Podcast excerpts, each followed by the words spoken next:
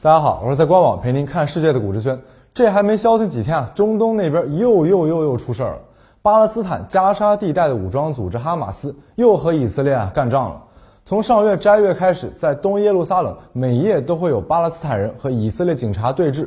到了五月初，以色列少数极端右翼青年在市中心挑事儿，而巴勒斯坦人快速组织还以颜色。冲突啊，也就从街头的打架斗殴变成了以色列军警和巴勒斯坦民众的冲突。此情此景让哈马斯看到了机会，从十号开始，上千枚火箭弹射向耶路撒冷和以色列南部。以色列从来只有揍别人的份儿，哪受过这气啊？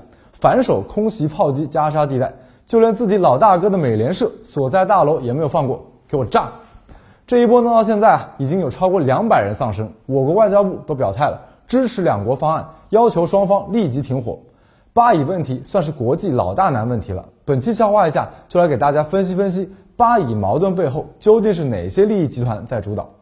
巴以问题是怎么来的呢？还是要先简单回顾一下以色列的建国史。一九四七年，在美国的强行要求下，刚成立的联合国就巴勒斯坦分割方案进行表决。按照这个代号一八一的决议，殖民者英国要从巴勒斯坦撤出。这片土地上要成立一个阿拉伯国家，一个犹太国家，而耶路撒冷要变成国际特别政权，归联合国管。到了表决的时候啊，虽然邻近的阿拉伯十一国全投了反对票，但美苏等三十三国赞成，决议最终通过。到了一九四八年五月十四号，英国人撤出，以色列建国，周边阿拉伯国家急了，文的不行，直接来武的，对以色列宣战。这就是第一次中东战争。结果啊，仗打起来了。就算阿拉伯联军占尽天时地利，也没有能消灭以色列，反被以色列倒推，西耶路撒冷还被犹太人给占了。之后几次战争啊，也差不多是相似的剧情。以色列占领了加沙地带和东耶路撒冷之后啊，干脆一步到位，把东西耶路撒冷合并了，一口给吞了。耶路撒冷啊是个历史名城，公元前一千多年就建立了。所罗门王建立圣殿，耶稣受难，穆罕默德夜行灯宵，都 绕不开耶路撒冷。所以，犹太教、基督教和伊斯兰教都把这座城当作圣地。以色列占领耶路撒冷以后啊，还鼓励向此地移民，搞开拓团，想要通过移民改变人口结构。而对于巴勒斯坦人，这里本就是他们祖辈生活的土地，人口基数啊也很大。这一来，你中有我，我中有你，该听谁的呢？这就形成了巴以问题中的第一大矛盾：这耶路撒冷到底是谁的？不只是耶路撒冷啊，以色列占领巴勒斯坦地区之后。各地的反抗就没有停过。从五十年代开始，巴勒斯坦地区诞生了无数大大小小的组织，要求巴勒斯坦独立。不过这些组织啊，大多零零星星。巴以之间的矛盾基本都是借道阿拉伯国家去和以色列进行交涉的。那么问题来了，阿拉伯国家各自国情不同，暗地里还互相勾心斗角呢，根本不能形成一致对以色列的政策。谈判的时候也不是以巴勒斯坦人民的利益为先，总是谈不出什么结果来。一九六四年，在阿拉伯国家的撮合下，这些小组织在耶路撒冷最终达成了一致，形成了一个集团，叫巴勒斯坦解放组织，简称巴解，还有了自己的军队。巴解成立之后啊，逐渐取代阿拉伯国家，成为了巴以谈判的新主导。不过，这组织啊成立没多久，一九六七年第三次中东战争爆发，巴解啊输大发了。一九七三年第四次中东战争，巴解又输大发了。连着碰壁后，巴解寻思着转变工作方法，开始走和平谈判的路线。但巴解本来就是个派系大联盟，内部还有很多其他组织。之前占主导的一直是法塔赫，靠着领袖阿拉法特的声望维持优势。但七十年代之后啊，转向改为与以色列和解后啊，不服的就站出来了。最有代表性的就是激进派的哈马斯。当时因为经年累月的中东战事，阿拉伯世界不少地区都陷入了贫困。政府无法保护阿拉伯人民的政治权利，而一九六七年的六日战争，以色列压倒性的军事实力更是让阿拉伯世界啊感到了绝望。越是绝望的社会，就越会求助于宗教。哈马斯就是在这种环境之下逐渐壮大的。哈马斯前身是个搞慈善的组织，主要活跃在加沙地带这一块儿，平常啊就建建清真寺、开学校和图书馆，在难民营里边开一些小诊所啊、托儿所什么的。在为社会做慈善的同时，顺便啊也宣讲一下伊斯兰教义，久而久之，就在加沙地带获得了不少群众的支持。一九七九年，伊朗爆发伊斯兰革命以后啊，新政府将伊斯兰革命的概念啊宣扬到了海外，受此影响啊，巴勒斯坦的不少年轻人都跑去参加圣战了。哈马斯也受到感召，开始转型搞军事活动，从慈善机构啊逐渐变成了一个集宗教、政治、军事于一身的组织。一九八七年，哈马斯组织宣布正式成立。在哈马斯眼中，犹太人啊都是入侵者，无论军民都应该打击，没有和谈的余地，谁敢和谈，谁就是叛徒。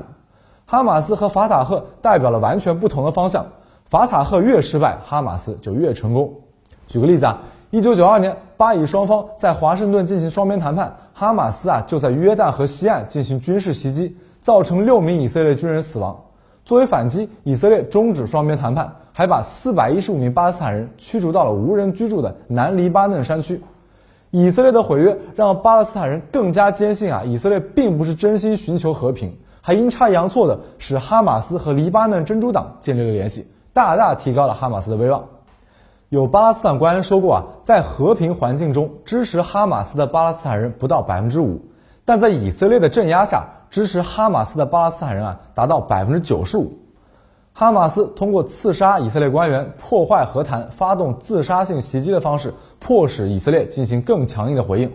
一九九六年以色列大选。主张强硬的内塔尼亚胡就战胜了以土地换和平的西蒙佩雷斯，而以色列的回应越强硬，哈马斯在巴勒斯坦的威望也就越高。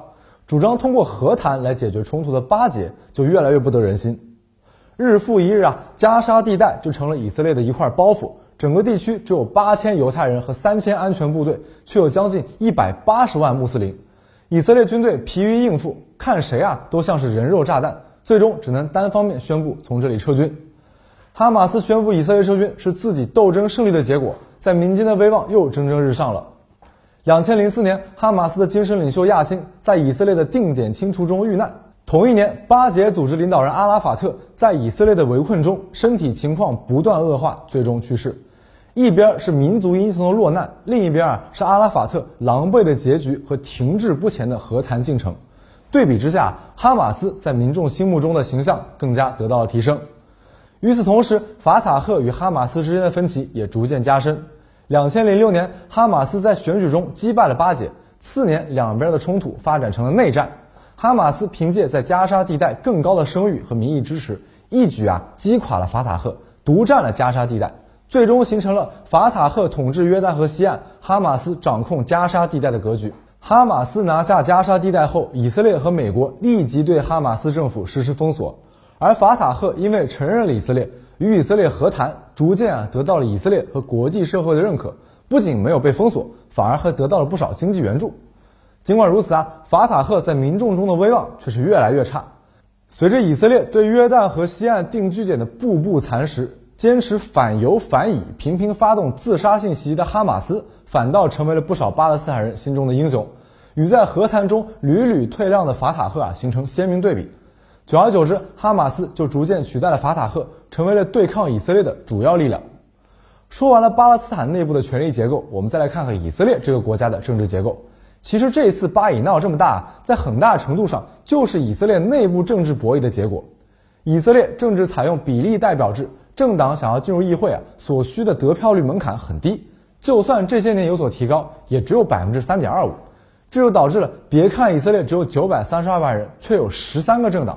这些党大多数是小党，不论谁上台，都要花大精力组织联合政府。此外，这些年以色列内部矛盾更加激化。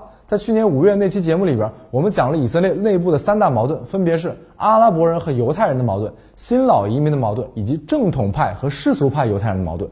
这三大矛盾更加激化了以色列政治的分裂。就连最大政党右翼的利库德集团，拢共也拿不到四分之一的席位，必须和其他政党联合阻隔。那么问题来了，以色列内部非常分裂，谁都没有办法找到足够盟友凑够半数的票。而以色列的法律规定，如果执政联盟凑不够票，就要把阻隔的权利放给反对派，还不行的话，就只能解散议会。哥几个别嫌累，咱们再选一次。结果就是从2019年4月到现在两年多，以色列搞了四次选举，谁都没有能成功阻隔。而在刚过去的5月4号，是现任总理内塔尼亚胡领导的利库德集团阻隔的 deadline。结果还是没有能组成。现在阻隔的权利啊，落到了反对派领导人拉皮德手里。到了五月九号，反对派在议会的谈判已经有了眉目，准备走马上任了。而这一次内塔尼亚胡之所以表现的那么强硬啊，一方面是想搞军事行动，通过战争塑造敌人，转移国内矛盾，进而可以团结右派。而他的第二个考量就是想以拖代变，用时间换取反对派内部的分裂。中国国际问题研究院有学者近期表示，这一次反对派如果想要阻隔，必须要得到议会里阿拉伯政党的支持。而这次冲突中，阿拉伯政党声援巴勒斯坦群众，已经触犯了以色列的政治正确。只要冲突氛围还在，反对派出于顾虑，很难与其合作，没有办法阻隔。这样一来啊，利库德集团就更有可能继续主导议会。果不其然，五月十号，阿拉伯政党已经宣布暂停阻隔谈判。到了十三号，第二大反对派政党也放弃阻隔谈判，又和利库德集团勾勾搭搭。反对派阻隔，这下怕是没戏了。就算我们抛开以色列国内政治不谈，主导利库德集团的思想基础啊，是犹太复国主义。本来啊，要求就是对外强硬，简而言之就是 make Israel great again，武力抵御外敌入侵。在实践上，就是遇到问题啊，先开枪再问话。而在意识形态上，犹太复国主义秉持犹太人优先。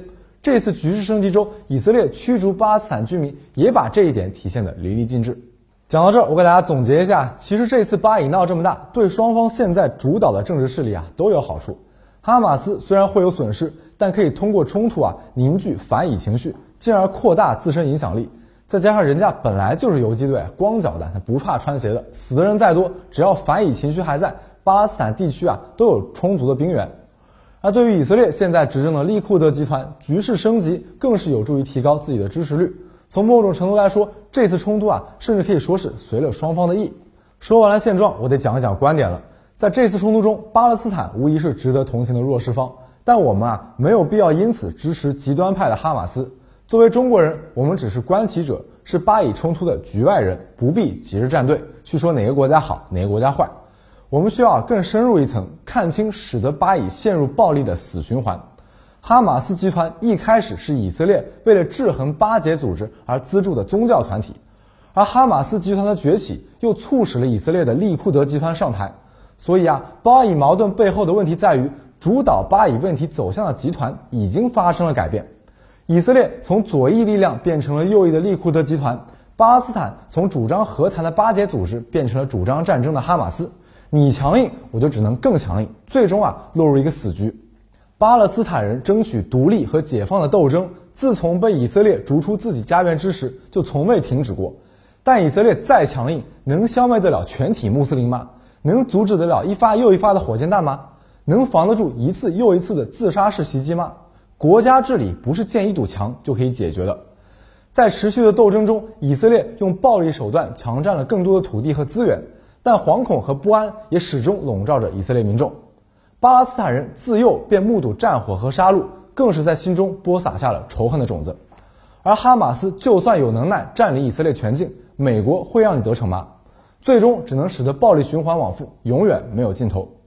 现在局势已经很明朗了，短期内只要以色列还在维持犹太人单一认同，这几方的诉求就没有办法在一国框架内解决。不论是利库德集团还是哈马斯，大家都明白分家已经成了双方的最大公约数。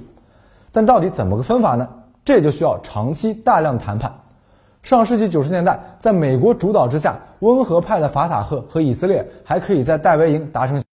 但近几年，美国的国家信誉被懂王挥霍殆尽，再加上哈马斯激进反美，不可能相信美国人有撮合谈判的诚意，连基本信任都没了。接下来的谈判啊，不可能再让美国来主导。看一圈下来啊，唯一跟双方关系都不错的大国，也就只有中国了。一方面，我们在联合国长期支持巴勒斯坦人民的权益；另一方面，我们跟以色列也有很多往来。我觉得啊，不如干脆请他们来中国谈判，能谈成，算是为人类命运共同体添砖加瓦。就算最后没有谈出个协议，撮合谈判这件事儿本身啊，也是在向世界展现我们负责任大国的形象。要我说，可以有。好了，以上就是本期节目的全部内容，希望大家多多一键三连，激励我们不断分享知识。也欢迎关注我的个人号“瑞尔股市圈”，我在那里与朋友们进行更多交流。我们下期再见。